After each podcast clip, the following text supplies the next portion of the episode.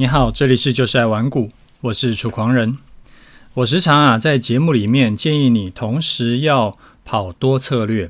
那这个操盘心法呢，可以帮助你在绝大多数的盘市都可以赚多赔少。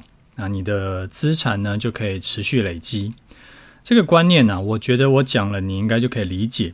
那我今天呢，想要讲的更执行面一点。多策略操作啊，有分初阶、进阶。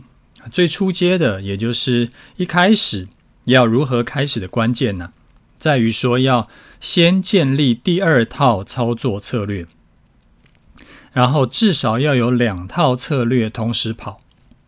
这个观念就很重要，而且只要你有了这个观念，开始有两套策略同时跑，你遇到盘势不如预期的这种逆风时期，你的操作的这个亏损啊，就一定会大幅减少。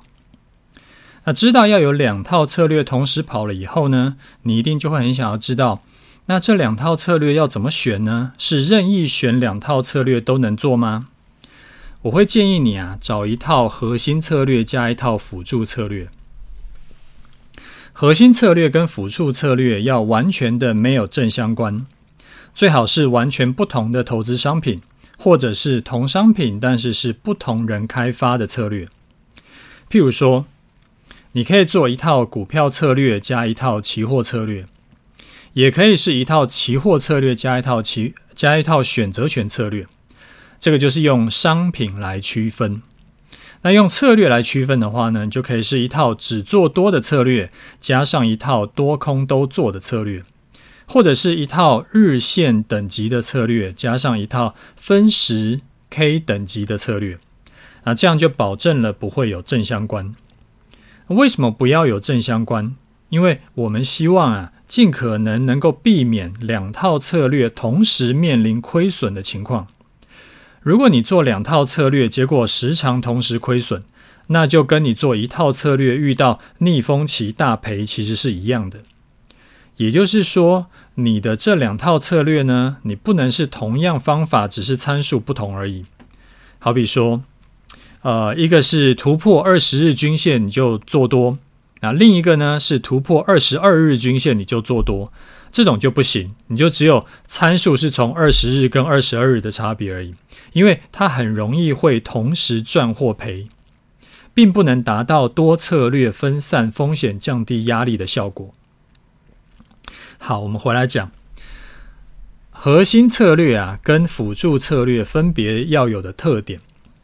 核心策略呢，要尽量待在市场里面，尽量的持单，配置比较多的资金啊，杠杆不能太高，然后不能进场条件太严格，要导致说你几个月都没办法进场。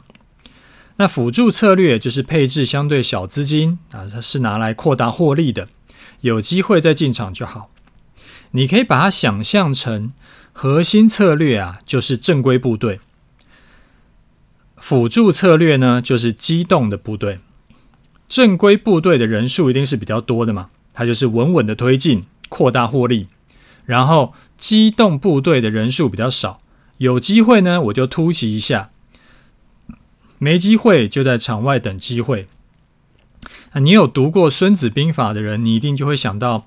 有一句话，就是《孙子兵法》里面有一句叫做“凡战者，以正合，以奇胜”。这句话就是正正规军呐、啊，它是要拿来稳稳的，然后挡住敌人，扩大优势的。但是要彻底赢过敌人呢，主要靠的是奇袭军。那换到投资的情况啊，就是正规军，也就是核心策略，我不追求暴赚，然后我不担高风险。啊，不让自己有大赔的机会，所以呢，我可以配置大部分的资金在这里，稳稳的获利。那要暴赚呢，主要是靠机动部队，也就是辅助策略。以我自己的情况来说，终极投资组合是我的核心策略，我长期持单，我配置了超过五成资金。那终极波段交易策略呢，是辅助策略，因为我是有机会才进场。没有机会，我就空手观望，然后我配置两成左右的资金。那我另外三成三成资金呢，我是做其他的投资。也就是说，我的配置啊，它是一套核心策略加上好几套的辅助策略。那这样操作起来，我会更稳当，我的胜率会更高。那如果说呃，这个就是一开始进来的话，你可以不需要有什么好几套的辅助策略，你可以一套核心策略搭配一套辅助策略就可以了，它就会比你只有核心策略要好很多。像古人在打仗的时候就是这样子，只有正规军的通常赢不过有正规军加奇袭军的，但是更厉害的是有正规军加好几批的奇袭军。那终极投资组合就是持有不同的商品。那终极波段交易呢，就是做台指期或者是零零五零，所以他们是完全做不同商品，完全没有正相关。那因为市场啊是长期向上，所以我们应该尽量参与市场，不要轻易的退出市场。但是参与市场，我们不要只有一套策略。好比说存股，很多人就是永远只在存股。那或者说我只有一套这个顺势交易策略。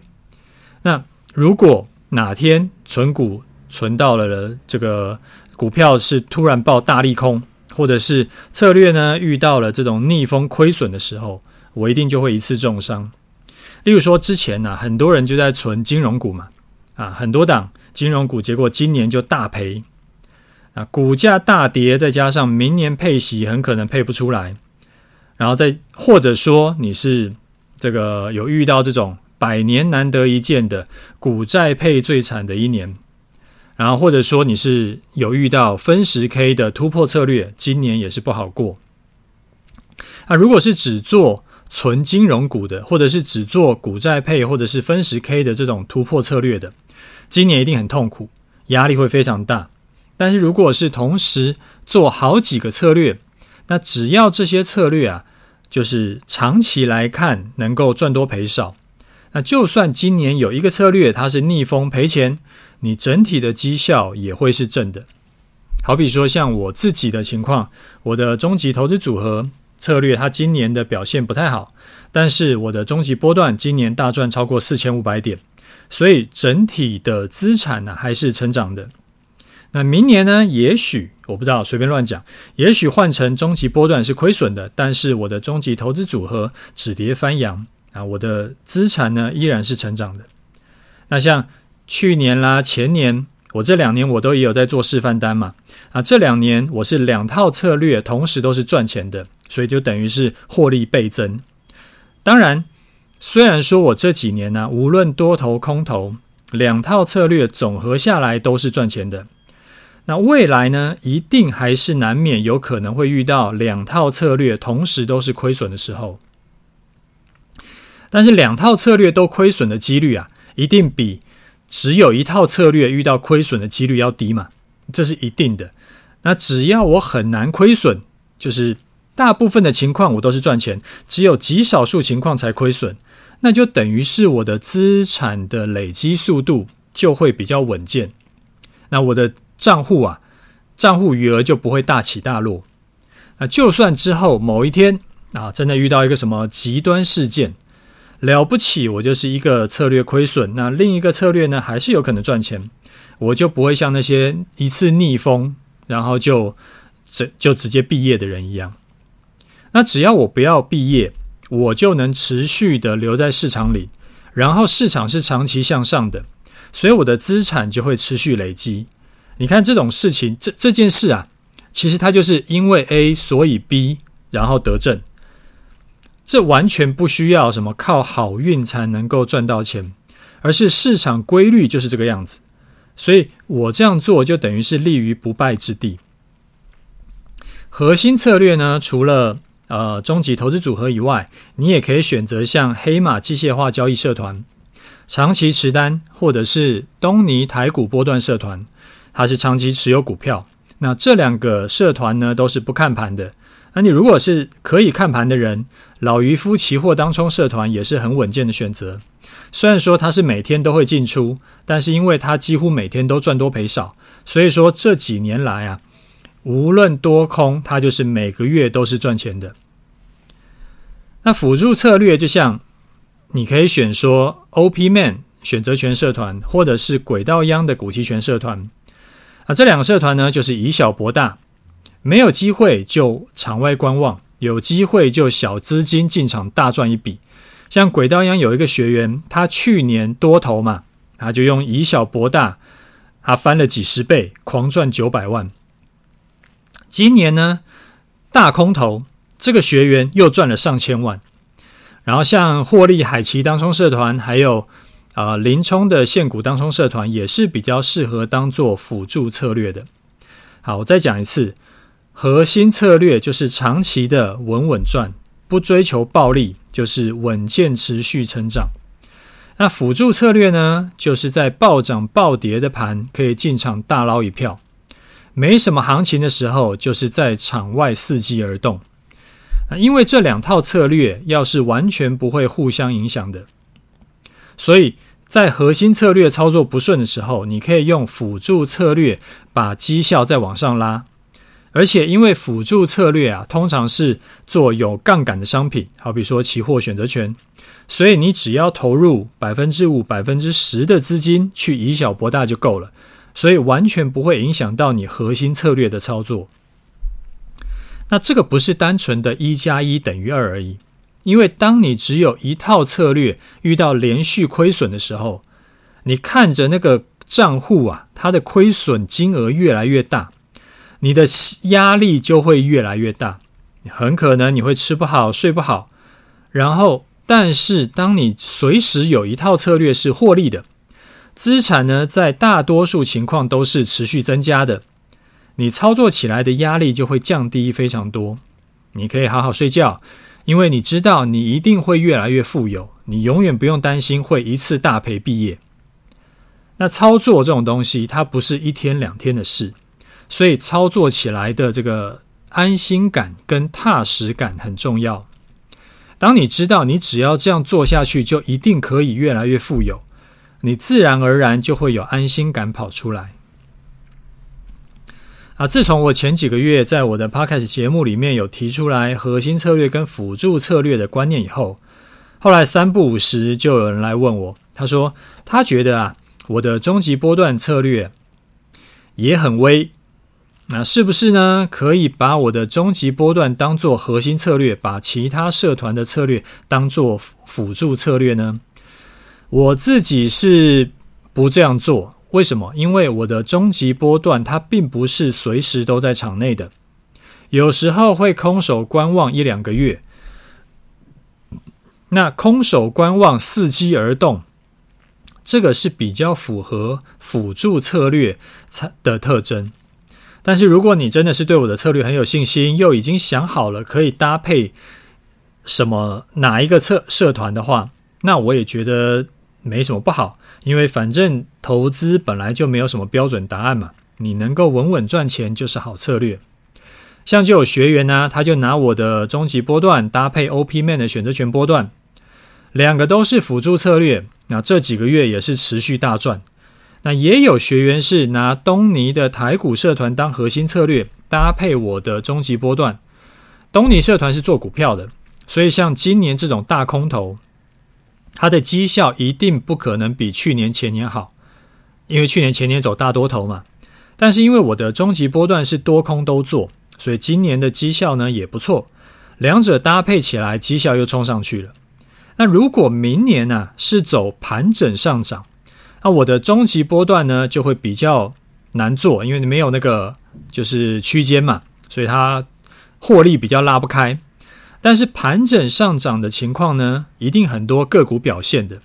那东尼社团就是特别会抓标股，所以它又可以让整体的这个这个配置的获利拉高。啊，玩股网周年庆啊，是最好一次可以购入两个以上策略的时候，因为周年庆期间呢，买一个社团八八折，买两个社团通通只要六八折，而且单笔买五万。再享九五折，满十万再享九折优惠。啊，无论你怎么搭配，我都建议你另外再加购我的终极波段跟终极投资组合课程，因为我的课程啊，单买是没有优惠的，但是买任何一个社团加购呢，可以另外折一千，而且也可以凑满五万再打九五折的优惠。那这是一年中唯一一次买两个社团通通六八折的优惠。还有买我课程可以凑满额赠的优惠。那十二月二十一号礼拜三以前加入的话，可以享有享有早鸟优惠。加入社团呢，会另外再多送你三十天会期，你自己把握机会。那我把周年庆限时优惠介绍会放在节目资讯栏，或者说你可以直接到玩股网，你就会看到整个周年庆活动了。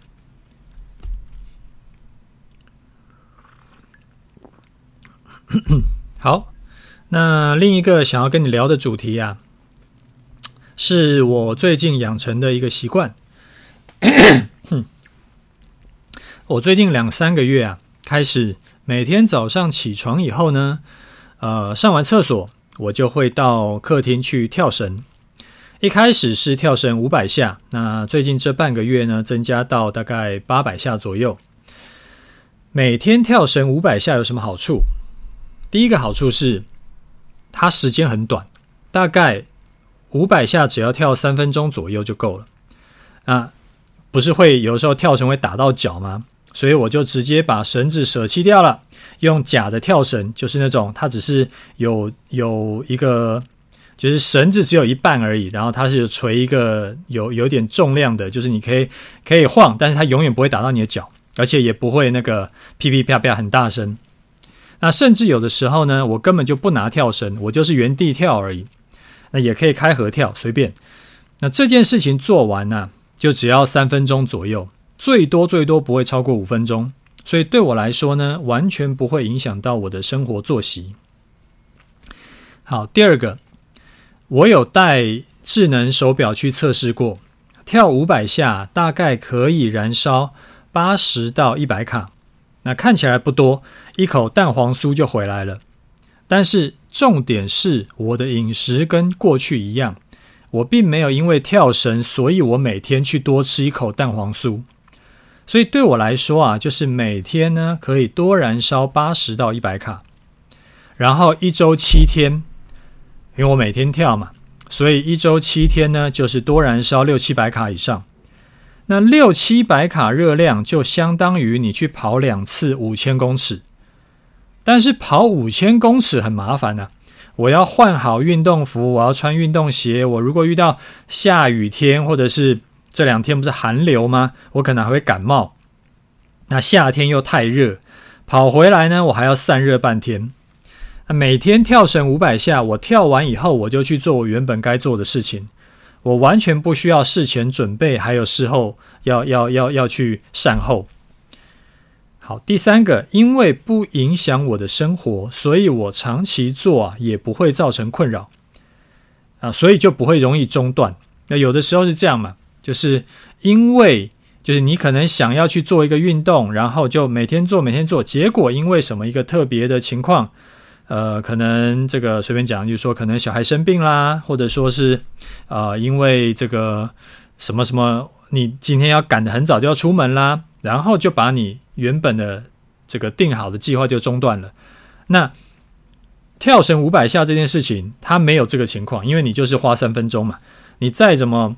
紧急的情况，你早三分钟起床一定是做得到的，所以它不容易中断。那这个其实也是保持身材、保持健康的身体的一个关键的一个观念了。我之前有跟你分享过，减肥的成功还是失败的关键呢，在于说你能不能改变生活形态。你要做的是能够长期做下去。我所谓长期，就是做到你老死为止。只要没有长期，只要没有办法长期做的，无论你是用什么任何的什么生酮啦，还是什么断食啦，还是什么重训啦，或者是任何的饮食法，或者是运动，都一定会失败，因为你就会恢复到你原来容易发胖的生活形态。所以你一定要去做到一个不会。就是可以长期做下去的事情。那像每天跳三分钟这件事情，就不会就就是一个对我来说很很顺利，然后不会让我生活很痛苦的事情，所以我可以长期做下去。好，第四个，它可以增进我的肠胃蠕动。啊，跳五百下以后呢，我通常啊会在很短的时间内就会想要上厕所。所以如果你是想有这个上厕所困难的人呢，你也可以试试看。啊，我当然不保证一定有效了，但是这个反正也许你的状况呢是比较严重的，但是有可能会有改善，因为活动嘛，它就是会刺激肠胃蠕动。好，再补充一点，因为啊，要我是想要简单处理，尽可能简单啊，不要造成我的困扰，你越容易困扰我，呃，这东西越麻烦，我越我越有可能做不下去，所以呢，我不会。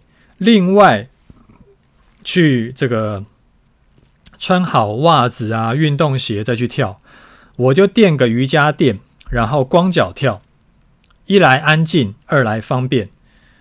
然后跳的时候呢，尽量用脚尖，不要整个脚掌在跳。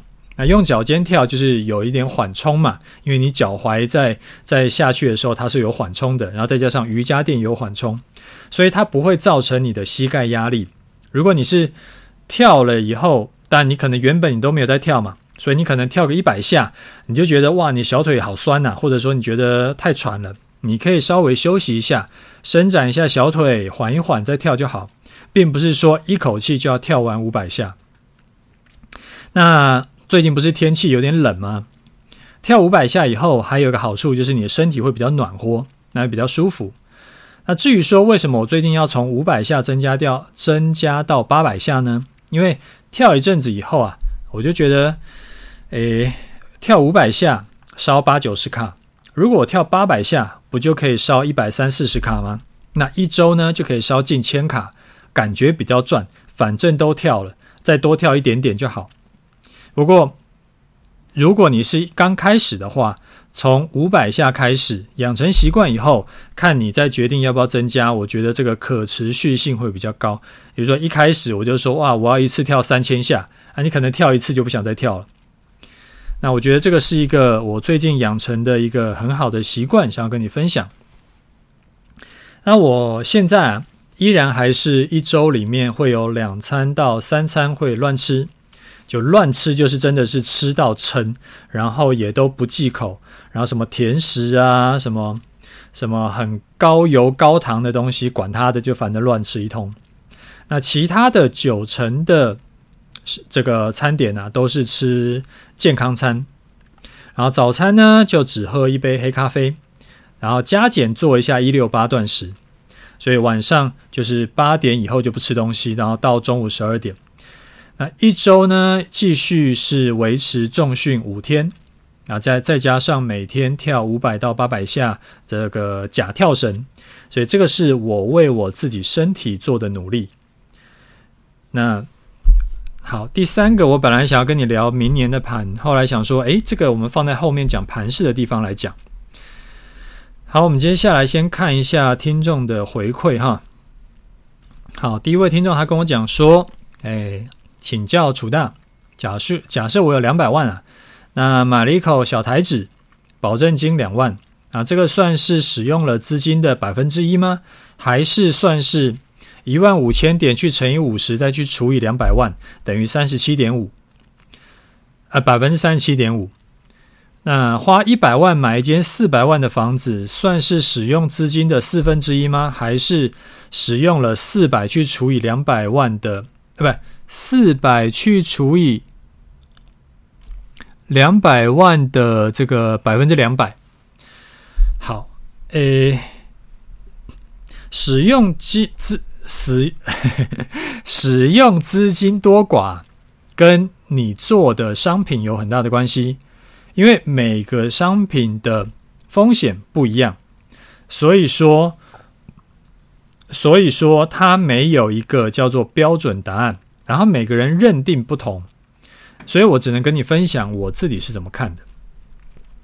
两百万呢，做一口小台纸，那你原始保证金我们就算五万好了。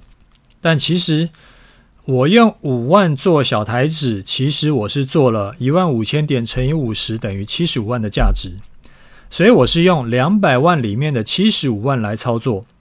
那如果我拿七十五万做一口小台纸，我就等于是没有开杠杆。那通常做期货还是会开一点杠杆，所以两倍杠杆的话，就等于是七十五万的一半，就是三十七点五万，我就可以做一口小台纸。四倍杠杆就是十八万多，我就可以做一口小台。那我过去呢，自己啊，我自己是习惯开四五倍的杠杆来做期货。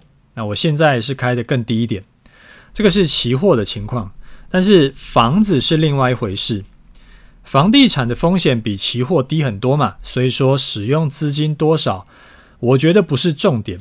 你花一百万买四百万的房子，只要你的薪水能够付得出房贷，就算之后房价跌，其实对你来说也是也死不了，所以你不用担心会像期货遇到一些奇葩事情，结果被断头这种事情。好，这这个是给你的回复。好，下一个问题啊，是最近很多人来问的，所以我就一起回答啊。最近很多人来问我说，听到我的节目啊，讲到说最近台股在走一个喇叭盘，所以呢，他就想问我说，喇叭盘是什么东西啊？那因为我的节目啊，一周只有更新一次，所以。啊，而且我没有办法在节目里面画图给你看嘛，因为你它是用听的，所以这种盘式的内容呢，我就会在我的呃 Facebook 啦，或者是 Telegram 里面讲。像我这一次就有在我的 Facebook 有画出那个喇叭形态给粉丝看。啊，你如果没有加入我的 Facebook，你就比较难想象。那像进出规划跟这个盘势看法，我就比较多是放在 Telegram。那几乎每天我都会更新内容，几乎啦。那呃，然后两边内容呢，大多是不重复的，所以我会比较建议你就是直接加入我的 Facebook 跟 Telegram，这样你可以学到更多的操盘技术，也可以更及时的知道我的盘势看法。好，那再来为他说他是新的听众，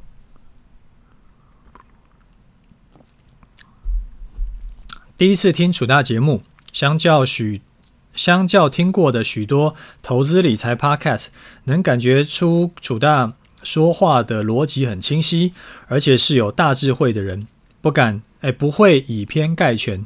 很幸运能够听到这么好的节目啊！听到楚大说创业者背后辛酸血泪，我实在太有太心有戚戚焉。真的创业四年啊，身体越来越多毛病。也会因为身心俱疲，减少了对健康的关注。小的今年才二十六岁，希望能够撑得住啊！努力投资理财，让自己获得自由。好，我觉得创业是真的很辛苦了，而且创业啊，真的能够赚到大钱的，其实是极少数的人。大多数的创业者呢，都是失败失败死掉，然后回去上班，不然就是吊着一口气。然后挂着头衔是老板，挂着 CEO 好像很好听，但其实呢，辛苦一个月的收入啊，比上班还低，而且他一天要工作十二到十六个小时，一个礼拜工作七天。所以我一直以来啊，都比较建议大家，想要赚钱呢，你就不要走创业这条路，你当个上班族，然后学好投资理财，这个是风险最小也比较容易成功的路。你不用牺牲自己健康，牺牲家庭生活，这是比较聪明的。那你才二十六岁，我会建议你好好思考一下，这样子持续投入真的值得吗？赚的钱真的有比去上班多吗？有越赚越多，还是越赚越辛苦呢？那你公司跟你个人财富是不是有持续累积呢？我觉得拿。身体换钱这件事情是不是值得？所以这个东西真的是需要想一想。那这些事情全部都想清楚以后，你再决定要不要继续下去。有时候是这样，沉没成本偏误啊，会让你失去判断力，就是会失心疯啊。我都做了几年了，现在一下关掉，之前做的不就白费了吗？虽然说每个月赚不多，但起码开着公司有希望嘛。这些其实都是，嗯，我觉得不是很好的想法了。这就好像我的股票都已经跌破停损了，我还死抱活抱，希望未来能够涨回来一样。那能不能涨回来呢？其实这个真的是看运气，这个不是你可以决定的。如果你报道是像宏达电，从过去高点跌下来，最多跌掉百分之九十八。那这个要涨回去几乎是不可能的嘛。那问题是，宏达电其实它也不是一天就跌掉百分之九十八，它也是一步一步跌下来的。所以，如果你能够在跌两三成的时候赶紧就跳车，你就不用去承受后面那一大段的跌幅嘛。创业也是一样，觉得不行，一两年都没有起色了，那你不如就干脆把它就是关一关，除非你的没起色是也能够让你这个赚很多。就是虽然说我的我的公司已经没有再大成长了。但是呢，每年也是帮我可以赚个两三千万，那当然是另外一回事。就是你的财富累积速度还是远大于一般上班族的话，那当然公司还是可以留着，就有现金流就是好事嘛。那如果没有他的收入，就带给你的收入没有远大于一般上班族，但是你累得要命，然后这个身体也出状况了。这个就可以好好去想一下，是不是值得还要继续开下去？好，最后我们来聊一下盘势哈。先看一下明年的盘。我前阵子啊看了一份有多个券商的这个明年展望的报告，啊，这个报告呢很有趣，啊，竟然呢多个券商啊不约而同都讲说。预计明年呢会先蹲后跳，就先跌再涨。原因是美国联准会啊，虽然说它有逐步在减缓升息的步调嘛，但是它还是仍然在持续升息，然后会延续到就是二零二三年。那如果美国有经济衰退的迹象，或者是有恐慌，就是看到这个什么失业人数越来越多啦，然后经济成长变糟啦，就是不是成长，经济整个衰退啦，然后那就很可能会反映在美股上。所以说，二零二三年的上半年呢，会非常容易受到持续升息的力道干扰，所以预计会跌。但是我自己是不这样看，我是相对比较乐观一点，因为。股市啊，它其实是不怕已知的利空，只要是大家都知道的消息，市场就会很快的把它消化掉，然后这个利空就会钝化。大家都知道，所有人都知道，联准会呢预计明年继续升息，但是只要升息幅度有在持续缩减。或者是某一天开始不再升息，它就只是维持而已。市场呢，就反而会以利多来看待。所以各大券商讲的这些利空啊，其实早就反映在股价上了。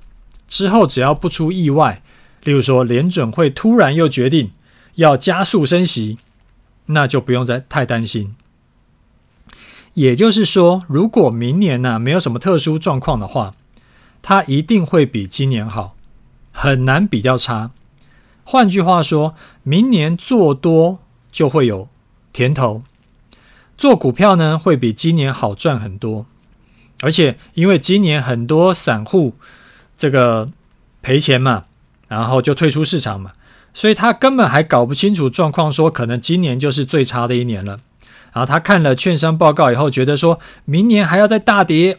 或者是今年赔到已经心灰意冷，然后这个或者说钱都赔光了啊，毕业了啊，决定退出市场。所以现在的筹码其实蛮干净的。你看哦，台股从这个上个月，诶，上个月吗？还是上上个月？反正低点是一二六二九嘛，那时候涨上来，融资到现在也没增加多少，而且你周遭啊。还有在谈股票的亲朋好友也一定是非常少，甚至是很可能是完全没有，所以筹码很干净，散户都没有上车。当然之后要上涨是比较容易的。那如果硬要找一个偏空的理由，我想勉强可以说就是打底部的第二只脚，再回测一次前低，然后把一些人再洗出掉，再洗再再洗出场。那筹码呢会更干净，明年的多头行情就会更大，但是这个东西就还要边走边看了，现在还没办法看出来。结论是，无论明年是先跌再涨，还是不跌就涨，行情呢都一定会比今年好做很多啊！所以你要把握这个多头重返的机会。那前阵子我不是说这个最近正在走过高破低的喇叭盘吗？然后我说喇叭盘很难做，因为过高呢我就追进，然后就往下跌停损；破低就追追空，然后又往上涨，又只能停损。所以要么就是继续抱着你的单，要么就是空手观望，等盘势已经脱离喇叭之外再说。那我们原本是抱着多单嘛。后来因为上个礼拜二呢，满足了两个出场条件，所以我们就把多单出掉了，卖在周二的中午十二点，大盘在一四五七七的位置附近，所以我这几天呢、就空手观望。那我这一笔多单呢，是从十一月八号的一三三六二进场，到十二月十三号中午十二点出场，以大盘的位置来计算是获利一千两百一十五点。那一样，我们的这个示范单全部都是提前预告，然后公开示范，没有在事后诸葛亮的。那我们这半年的示范操作啊，我老实说是还蛮顺的。六月的一笔空单赚了一千一百多点，然后翻多呢，然后又赚了四百多点，又在做空，又赚了一千八百多点。那这一笔做多又赚了一千两百多点。总共获利超过四千五百点，那，所以我再一次恭喜我的听众，还有我的学员，大家发财。那赚了钱要干嘛呢？来玩股网周年庆看看嘛，啊，你可以学到更多更好的操盘策略，早日实现多策略操作，你操盘的绩效会更稳。好，我们再回来讲盘试一下，下这个。喇叭盘的下缘呢、啊，大概在一一万四千五左右。我今天有在我的 Telegram 画线给大家看。刚刚说啊，我如对，就是说刚刚我有讲嘛，就如果没有脱离喇叭形态的话，我们就继续观望。那如果已经脱离了，我们再考虑要不要进场。我老实说，其实我本来在想啊，今年呢赚个四千五百点已经很臭屁了，已经很幸福了。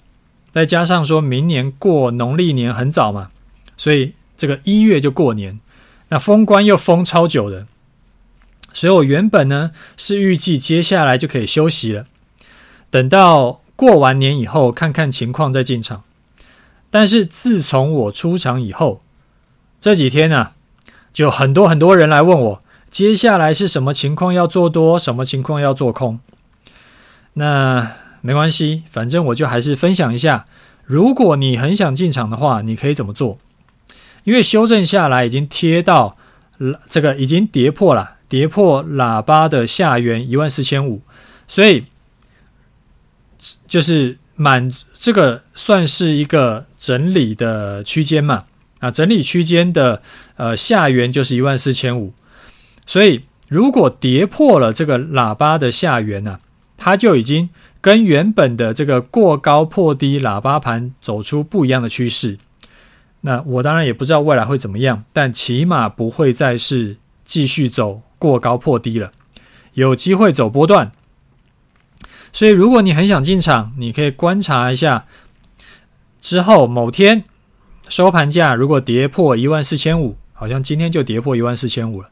按明天中午十二点如果没有站回来的话呢，其实就可以进场做空。这个是那个终极波段交易策略里面在教的方法。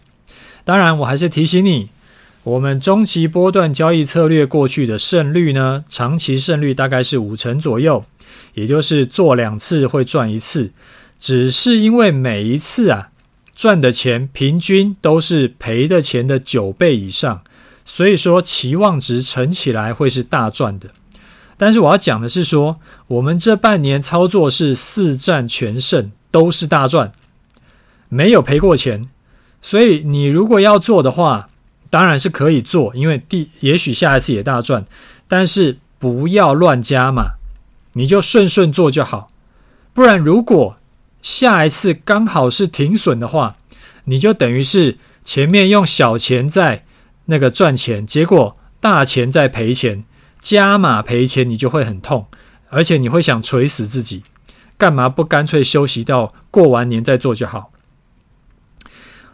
我也不知道下一笔单会赚钱还是停损，也许还可以继续连胜，所以我不会阻止你进场，我只是提醒你不要任意加码。那加码的话，请不要乱加码，加码要用课程里面教的加码策略去做，会比较稳健。那胡乱加码呢，很容易会死翘翘。好，那我们今天节目讲节目讲到这里，OK，就这样，拜拜。